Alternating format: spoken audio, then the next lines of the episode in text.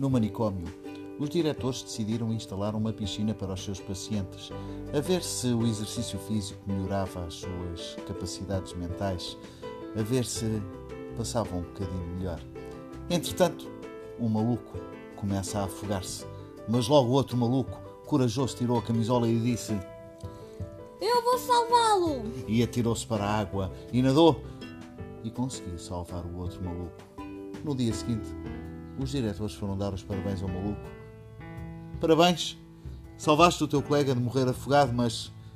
Mas olha, de pouco adiantou. A verdade é que ele enforcou-se logo a seguir. Ah, não enforcou nada. É que eu pus no verão de secar. Tarantan.